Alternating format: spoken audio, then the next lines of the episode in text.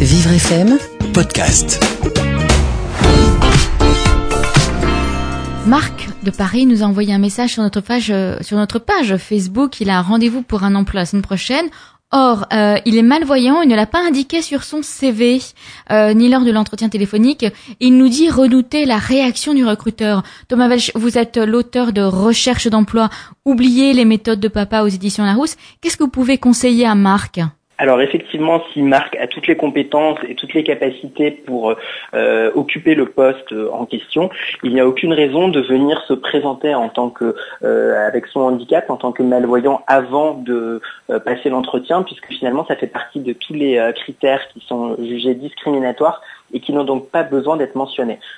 Si effectivement Marc a toutes les capacités pour euh, être dans ces fonctions-là, il n'a aucune raison de le faire. Et lors de l'entretien, forcément, euh, ça risque d'être abordé. Et je pense qu'il est aussi important pour lui, dès le début de l'entretien ensuite, de désacraliser un peu le, handicap et expliquer que euh, pour lui, il a toutes les compétences et tous les moyens d'obtenir, d'occuper ce poste et que cela ne posera pas problème pour l'employeur. Donc il faut aussi peut-être clarifier s'il y a besoin de certaines adaptations, euh, qu'elles soient bureautiques ou en termes d'équipement, montrer à l'employeur que cela ne posera aucun problème par la suite lors de la prise de poste.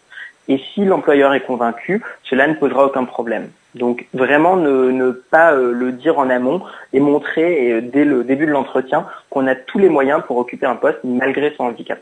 Et l'essentiel, effectivement, euh, euh, Thomas, c'est bien d'être le plus transparent possible le jour de l'entretien, afin que euh, le recruteur ne se pense pas trompé ou trahi après, une fois que, la personne a été embauchée, en se disant, bah, finalement, vous aviez besoin de tel aménagement de poste, voire d'horaire, et vous, vous ne me l'avez pas dit.